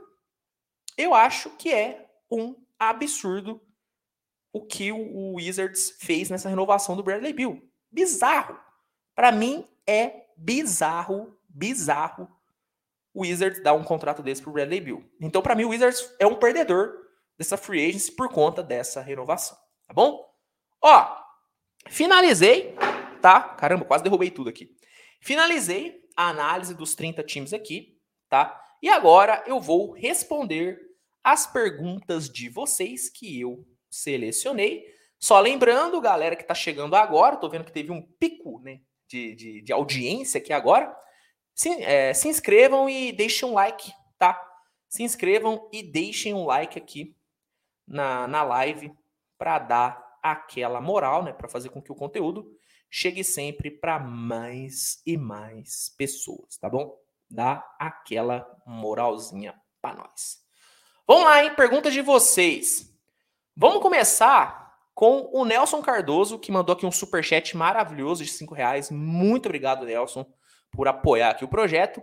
E ele manda o seguinte: Fala, meu querido, como você tá? Primeira coisa, o que posso esperar do meu clipão? Em segundo, cada dia que passa eu vejo a novela KD esfriando e ele ficando no Nets. Muito obrigado. Muito obrigado pelo seu super chat. Nelson, vamos lá, hein? Primeira coisa, o Clippers. Eu, sinceramente, eu espero ver um Clippers brigando pelo título. Eu acho que o Clippers saudável é com certeza com certeza, o com certeza é forte, mas é um dos melhores elencos da NBA, tá? Kawhi tá de volta, Paul George de volta, né? O John Wall podendo encaixar, o elenco se manteve muito forte. Robert Covington, Norman Poole é um time muito bom. Então, eu, eu consigo enxergar o Clippers brigando pelo título, tá? Consigo mesmo. É o melhor elenco que o Clippers montou desde a chegada de Kawhi e Paul George. Então, Dá para ter uma expectativa bem alta. E sobre a novela Kevin Durant, uma troca de um jogador do tamanho do Kevin Durant nunca é feita de uma forma rápida. Nunca é feita de uma forma rápida. Eu até esperava mesmo que essa situação fosse se estender. Obviamente que está se estendendo bem mais do que do que eu esperava. Então eu não achei que ia se estender tanto assim. Achei que ia demorar um pouco, ia, ia já ter sido resolvida. Mas é natural que, que uma, uma negociação envolvendo um nome tão grande como Kevin Durant fosse um pouquinho mais mais demorada para ser resolvida. Então não é surpresa, mas ao mesmo tempo é chato ver essa novela não não se desenrolando tudo. Existe sim a possibilidade do Duran ficar, mas como eu já disse no último episódio do Switch Podcast, se você não viu, assista ou ouça, né, dependendo eu acho que não seria benéfico para o Nets manter o Kevin Durant não querendo jogar no time. Eu nunca acho benéfico você manter um jogador que não quer estar na sua equipe. Então eu, eu ainda acredito que o Nets deve sim trocar o Kevin Durant. Não sei quando, mas eu acho que deve trocar. E eu vejo essa novela terminando no máximo, tá? No máximo, no máximo, até o começo dos training camps. No máximo. Acho que disso não vai passar, tá bom? Vamos lá. Pergunta aqui do João Pedro. João Pedro mandou o seguinte: qual você acha a possibilidade do KD ir para o Lakers? Cara, eu já falei, eu acho possível, mas eu não acho provável. É possível o Kevin Durant ir para o Lakers? É possível. O Lakers tem jogadores ali que podem mandar, Russell Ashbrook, Horton Tucker, são caras que podem sim ser envolvidos na negociação, mas eu não acho provável, tá? Eu não acho provável sendo bem sincero, eu não acho que, que, que essa troca vai acontecer. Eu acho que o Lakers é um destino que está lá no final da lista do Kevin Durant e também do Brooklyn Nets. Para mim, a maior possibilidade de troca envolvendo essas duas equipes seria do Kyrie Irving. Do Kyrie Irving, eu, eu, eu chego ao ponto de, de, de, de pensar que já está certo. Só está faltando anunciar. Para mim, o Kyrie vai ser jogador do Lakers. Não tenho dúvida disso. Agora, o Duran no Lakers eu acho mais difícil. Então, eu acho que é uma troca possível, mas eu não acho que é uma troca provável. Eu acho que deu para entender bem. Pigmeu mandou: o que você acha que o Charlotte precisa para ser um time que brigue por algo? É, que brigue por algo? Um pivô? Oh, o pivô já trouxe. O Mark Williams é um pivô muito bom. Eu gosto dele. Era o, é o meu segundo pivô favorito dessa classe. Depois, acho que ele só tá atrás do Chet Holmgren, na minha visão. Eu vejo ele melhor até do que o Jalen Durbin. Cara, simplesmente o Hornets precisa de elenco, precisa de defesa, precisa de jogadores que defendam bem. E agora a situação vestiária do Hornets deve ficar bem conturbada com a situação do Miles Bridges, né? Situação horrível, né? Horrível do Miles Bridges. Então, eu assim, eu acho que o que o que o Hornets precisa tá? Precisa de defesa, precisa de, de, de elenco ainda, mas o que mais me preocupa para essa próxima temporada é a questão extra-quadra do Hornets. Isso é o que mais me preocupa. Mas é um time bom, deve brigar por play novamente. O Thales Playmaker mandou Donovan Mitchell no Knicks. É, saiu a notícia agora, inclusive amanhã eu vou falar mais sobre isso, que eu vou esperar surgir mais notícias para dar uma apurada melhor. Mas o que saiu agora é que o Utah tá ouvindo propostas pelo Donovan Mitchell, né? Eu acho que o Knicks gastou suas cartadas no Jalen Brunson, né? Acho que o Knicks não estava esperando que o Donovan Mitchell fosse ficar disponível. Tem peças para enviar? Só se enviasse o RJ Barrett e, muita pick de draft. Aí eu acho que pode acontecer, mas será que o Knicks está disposto a trocar o, o RJ Barrett? Não sei. Sinceramente, eu não sei. Mas, obviamente, que o Knicks está no jogo. Apesar de eu achar que o Knicks gastou sua, suas cartas no Jalen Brunson, acho que o Knicks ainda está no jogo, sim. Acho que pode tentar fazer alguma oferta. Mas hoje, hoje eu diria, hoje eu diria que o Knicks perde para o Miami Heat nesse, nesse cabo de guerra. Acho que o Miami Heat está mais perto de uma troca pelo Donovan Mitchell do que o New York Knicks, sendo bem sincero. Acho que o Heat na frente. Eu acredito mais no Donovan Mitchell indo para Miami do que indo para Nova York hoje, tá? O Arthur Senna mandou: salve, salve. O que você acha do Gary Payton no Portland? Ele consegue cavar uma vaguinha de titular? Cara, eu acho que o Gary Payton vem para brigar. Tá? Acho que vem para brigar. Eu acho difícil o encaixe dele no time titular. Na rotação, acho que encaixa tranquilo. Mas no time titular, eu acho difícil. Acho que o Charles Billups já tem muito certo na cabeça dele. Que vai jogar com Anthony Simmons, é, Damian Lillard e o, o, o Jeremy Grant. Acho que já está muito bem claro na cabeça deles. E aí o Gary Payton vai brigar. Eu vejo muito mais o Gary Payton jogando de dois do que jogando de três. Acho que ele não tem arremesso suficiente para jogar de três, então acho, eu vejo ele sendo esse substituto do Arfeni Simmons. Para ser titular, eu acho difícil, por encaixe. Mas ele vai ser um cara muito usado. Não tenha dúvida disso. Chelsea Billups, Chelsea Billups vai usar demais o Gary Payton, sem sombra de dúvida, ainda mais porque o Chelsea Billups tem uma mentalidade defensiva, né? Então, com certeza ele vai usar muito o, o Gary Payton, tá bom? O Douglas Madio mandou: Boa noite, Luiz. Fala pra gente sobre o Golden State Wars. O que você acha que estão pensando para o lugar de Gary Payton e Otto Porter? Cara, acho que eles estão pensando em muita coisa. O problema é fazer, né? O, o problema é ter a grana para substituir. O Vincenzo é um cara que eu vejo com bons olhos. Acho que ele é um jogador que, que pode sim funcionar, que provavelmente vai funcionar. Mas para substituir o impacto defensivo desses dois caras, eu não sei o que vai fazer. Provavelmente o Warriors deve apostar na evolução do Kuminga e do Moses Murray. Eu vejo isso com bons olhos, acho que tem que fazer isso mesmo. Mas fora free, mas fora isso, fora apostar no Kuminga e no Moses Murray, eu não vejo o que, que o Warriors pode fazer para suprir né, a ausência do Gary Payton e o Otto. Pelo menos em free agency eu acho difícil. Só se for por troca, aí seria envolvendo Jordan Poole, envolvendo Andrew Higgins. Show de bola, mas eu acho que o que o Warriors deve fazer mesmo, a tendência de fazer mesmo, é, é apostar em Kuminga e Moses Murray, tá bom? O Plank mandou: se o Brown realmente estiver infeliz em Boston, teria lógico uma troca para trazer o Mitchell? Assim, eu não acho que o Jalen Brown vai sair por troca. Tá? Acho que se o Jalen Brown quiser mesmo sair do Celtics, ele sai pela free agency. Ele vai esperar ele se tornar free agency. Se eu não me engano, ele se torna agente livre em 2024, se eu não me engano. Em 2024 ele se torna agente livre. Eu vejo ele saindo por free agency. Eu não vejo ele saindo por troca. Mas faria sentido.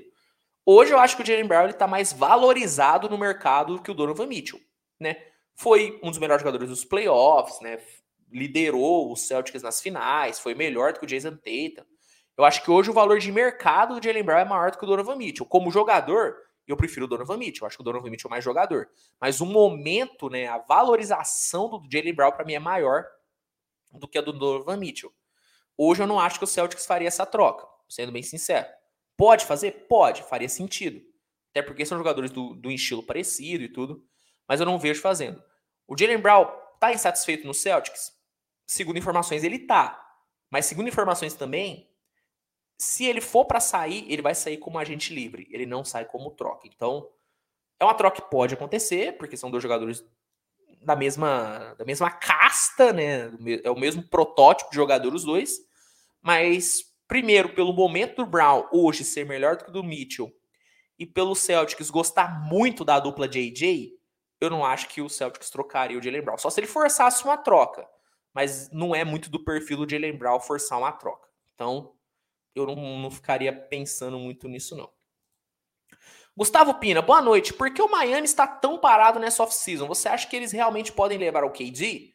Para mim, o Kevin Durant é o, momento, é o motivo, tá? É o motivo do, do, do, do Miami Heat estar parado. O Miami está parado porque está movendo todos os seus esforços para trazer o Kevin Durant. Acho que a partir do momento que o Kevin Durant resolver sua vida, não só o Miami, mas todas as outras equipes da NBA, todas as outras equipes da NBA vão é, vão vão se mover mais, porque o Durant está travando, né? O Durant está travando o mercado. Quando o Durant resolver sua vida, indo para Miami ou indo para algum outro time, ou ficando no Nets, não sei, pode acontecer isso. Aí eu acho que o mercado vai voltar a se movimentar e tanto Miami como as outras equipes devem voltar a se movimentar. Mas o motivo do Miami estar parado nessa off-season, na minha visão, é porque o time está voltando todos os seus esforços e energias para trazer o Kevin Durant, tá bom? Douglas Maggio também perguntou é, sobre o cap, né? Ele manda, Luiz, faz um vídeo falando mais desse cap. Não acha que para o nível da NBA está muito baixo? Não tá. Provavelmente, Douglas, você deve ser torcedor do Golden State e tá achando o cap baixo porque o Warriors mandou cap space pro, pro espaço.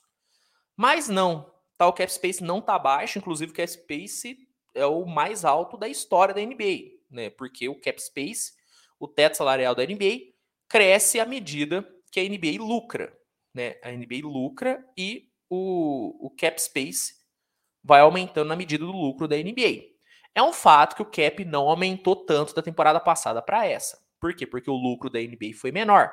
Tivemos pandemia, tivemos alguns jogos na temporada passada não tendo público, então diminuiu a renda. Óbvio, diminuiu a renda, com certeza. Por isso que o cap space não aumentou tanto. Mas não tem como a NBA injetar 100 milhões a mais no cap space. Não é assim que funciona, tá? o teto salarial aumenta na medida que a NBA lucra mais ou menos. Não é porque o não é por conta do valor, tá?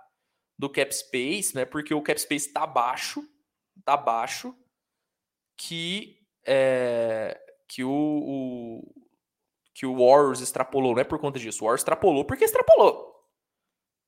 É por isso que o Warriors extrapolou o cap space, por conta dos salários dos contratos que o Warriors fez. A culpa da situação financeira do Warriors não é por conta, não é por conta do, é, do, do, do, cap space, tá? O problema, o problema financeiro do Warriors é por conta do Warriors, só por conta disso, tá? É, o Jobel tá spamando aqui no chat. Jobel, titio vai dar bronca, Jobel. Não spama no chat não, Jobel, por favor, tá? Eu, pode mandar sua mensagem só uma vez que eu leio, tá? Titio, titio vai, vai, vai dar bronca. Titio vai dar bronca. E o Jobel tá falando, atualmente do Clippers é o maior da liga, já não é do Warriors. Nesse exato momento, tá? Vou botar sua pergunta aqui na tela, mas assim, não spama não, tá? Nesse momento, nesse momento do Clippers é maior porque o Clippers renovou o contrato, o Clippers trouxe John Wall, o Warriors está se livrando de contratos. Mas até o começo dessa off-season, o maior, o maior teto salarial da NBA é do Golden State Warriors. Por que, que hoje não é mais? Porque o Warriors se livrou de contrato. Por conta disso. Mas é importante lembrar, a folha salarial do Warriors foi a maior folha salarial da história das ligas americanas. Nenhuma equipe da história das ligas americanas, NFL, NHL, NBA, nenhuma, pagou tanto salário, pagou tanto salário em uma temporada, tá bom? Hoje, hoje, hoje, hoje, hoje, o do Clippers subiu mais do que o Golden State Warriors hoje, porque o Warriors se livrou de Otto Porter, Juan Toscano Anderson, é, Gary Payton, se livrou desses caras, ou seja, limpou um pouco cap space, não renovou com Andrew Wiggins, não renovou com Jordan Poole e não trouxe ninguém ainda de contrato alto. Trouxe de 20 anos, mas não é um contrato alto. Em compensação, o Clippers trouxe John Wall, trouxe alguns outros nomes, renovou com os outros jogadores, então naturalmente o do Clippers ia aumentar e o do Warriors ia diminuir. Mas assim que o Warriors renovar com Jordan Poole e com Andrew Wiggins, se renovar com Andrew Wiggins e com Jordan Poole, vai extrapolar de novo e se tornar a maior da liga de novo. E tende a novamente ser a maior folha salarial da história. Porque os contratos que o Warriors fez fazem com que o time esteja apertado no cap space, não tem o que fazer. Então, realmente, Jobel, hoje, se eu for abrir hoje a, a lista dos, dos tetos salariais de todas as equipes, o do Clippers vai estar acima do Warriors. Mas é por conta daquilo que eu falei, porque o Clippers investiu e o Warriors está se livrando de contratos. No final da free agency, não tenha dúvidas, o do Warriors vai estar tá acima do Clippers por muito. Não tem a menor sombra de dúvidas disso. Tá bom? Mas, de novo, e, e, e, ó, caramba, Titio agora vai dar bronca de, de escola, tá? Vai, vai, vai dar. Agora vou dar bronca de escola. Não só o Jobel, hein? Mas qualquer um que spamar vai levar bronca, hein? Qualquer um que spamar no chat vai levar bronquinha. E ó, tem como rolar suspensão, hein? Já vou falando, tem como rolar suspensão. Ah, ah, não spama não, vamos todo mundo se comportar bonitinho no chat, pode comentar, mas não precisa spamar, por favor, né, gente? Ó, vamos continuar aqui as perguntas? Separei aqui, ó, do João Vitor Fernandes. Ele mandou o seguinte: caso KD e Irving não saiam dos, dos Nets e Ben Simmons volte bem, o Nets pode chegar longe? Cara, óbvio, né? O, com Duran, Curry e Ben Simmons jogando, estando saudável, pô, você tem um time bom, você tem um time forte, você tem um time competitivo. Mas eu não acho que isso vai acontecer, cara, sendo bem sincero. Sendo bem sincero. Eu não acho que o, o Duran fica, eu não acho que o Curry fica, então então, sendo sincero, óbvio, se esses caras ficarem, tá? Se esses caras ficarem, o Nets vem para brigar, como brigou nessa última temporada, na teoria. Nos playoffs a gente viu como foi. Mas na teoria o Nets vem para brigar de novo, se esses caras ficarem. Mas a questão é, eu não acho que esses caras fiquem. Tá bom? Essa é a, esse é o ponto aqui para chave para responder essa questão.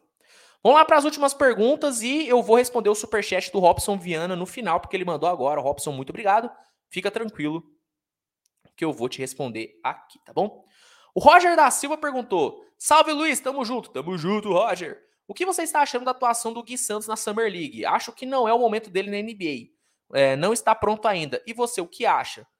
Ah, velho, sinceramente, eu não. Eu, eu acho que o Gui ele tem sim possibilidades de brigar por uma vaga no Warriors, cara. Principalmente pelas perdas que o Warriors está tendo e pela limitação financeira que o Warriors tem para contratar.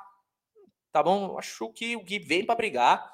Eu ainda bato na tecla de que o Gui tá sendo meio nerfado nesses últimos jogos, porque o Warriors está dando mais minutos para Kuminga, para Moses Murray e agora para o James Wiseman do que tá dando para o Gui Santos.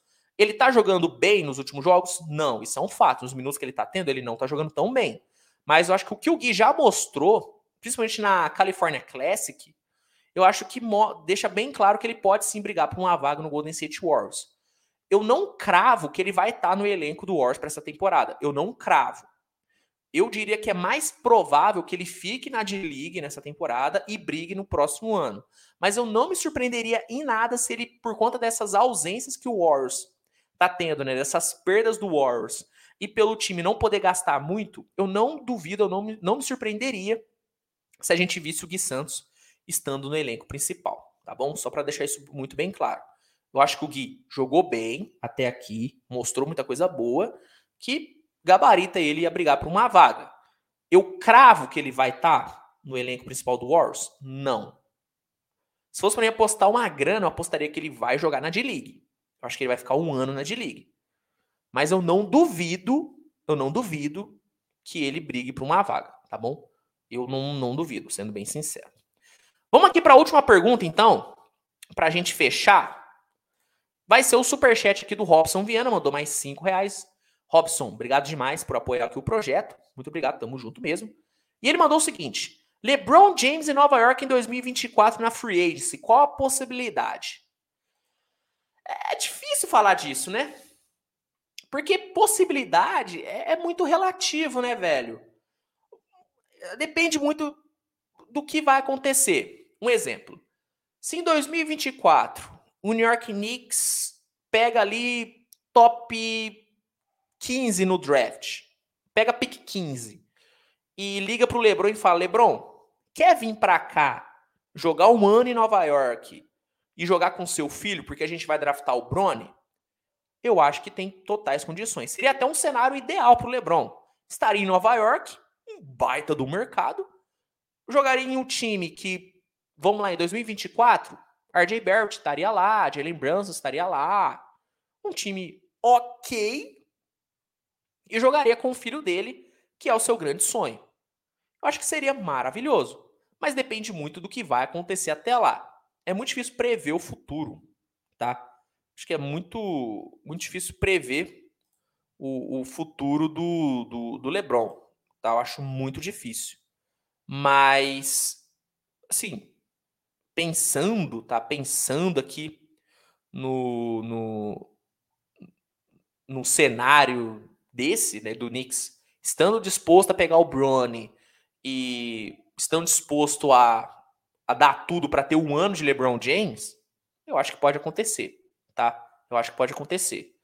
Mas, sendo bem sincero, eu ainda vejo um retorno para Cleveland podendo acontecer. Eu, eu, o que eu torço é um retorno para Cleveland, tá? Sendo bem sincero, o meu lado, o meu lado é, cronista, né, que gosta de ver histórias na NBA, eu amaria ver o LeBron voltando para Cleveland, jogando com o filho dele lá. Mas se o Knicks ligar para o LeBron e falar, LeBron, vem para cá que eu vou draftar o seu, o seu filho, aí eu acho que super pode acontecer, tá bom? Obrigado mesmo pela pergunta. E bom, galera, acho que dá para encerrar, hein? Acho que dá para encerrar. Deixa eu ver se eu acho mais alguma pergunta aqui para a gente fechar. Deixa eu ver se eu acho mais alguma aqui para a gente finalizar aqui a live. Ó, vou responder essa aqui do Guilherme Moura. Acha que o Suns não está mais na briga por Duran? Se sim, acha que o Suns iria fazer mais alguma coisa na free agency? Hoje eu diria que o Suns saiu da briga do Duran. Tá? Eu não acho que o Suns está na briga do Duran hoje, até porque o Nets não gostou de nenhum pacote que o Suns enviou, eu acho. Então acho que, que deu uma brochada no Suns. Então acho que hoje o foco do Phoenix é o DeAndre Ayton. É trocar o Ayton. Aparentemente deve trocar para Indiana. É a informação que a gente tem. Então, eu diria que sim, eu diria que, o do, que hoje o Suns desistiu do projeto Duran e está mais focado no projeto Ayton, no projeto trocar o DeAndre Ayton, tá bom? Acho que esse é o foco do Phoenix Suns para o restante da Free Agents, tá?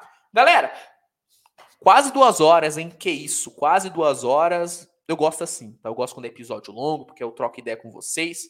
Obrigado mesmo, todo mundo, por essa audiência simplesmente maravilhosa. Tamo junto mesmo. Se você perdeu algum momento do episódio, você pode assistir aqui no YouTube, porque vai ficar gravado, então vai ficar disponível sob demanda para vocês. Ou se você quiser ouvir o episódio enquanto tá ali lavando a loucinha, fazendo a sua jantinha ali, você pode ouvir em todos os agregadores de podcast. Inclusive, eu vou deixar o link do Spotify, né, do podcast no Spotify, aqui na descrição do episódio. É só você clicar e, a, e ouvir. Galera que está ouvindo o episódio, essa galera maravilhosa, essa galera que ouve podcast, eu admiro muito vocês, porque eu sou um grande ouvinte de podcast. Você pode assistir esse episódio ao vivo, né? Assistir a gravação ao vivo lá no meu canal no YouTube. É só ir lá no YouTube digitar Switch TVBR para é, se inscrever, lá tem conteúdo todos os dias, né? Inclusive, hoje teve vídeo pra caramba, cinco vídeos ou mais todos os dias. Produção insana, então, se você não conhece, vai lá conhecer. E é isso, tá? A gente volta semana que vem, na próxima terça-feira, para mais um Switch Podcast. Mas durante toda a semana lá no canal, teremos a programação normal de vídeos, sempre conteúdos diários ali, tá bom? Galera, obrigado mesmo a todo mundo aí pela audiência, um grande abraço e a gente se vê no próximo vídeo. Deixa o like, se inscreve no canal, é, inclu salve, né, favorite o podcast no seu agregador de áudio favorito. E é isso. Obrigado mesmo, tamo junto, grande abraço, a gente se vê no próximo episódio. Tchau, tchau, turma.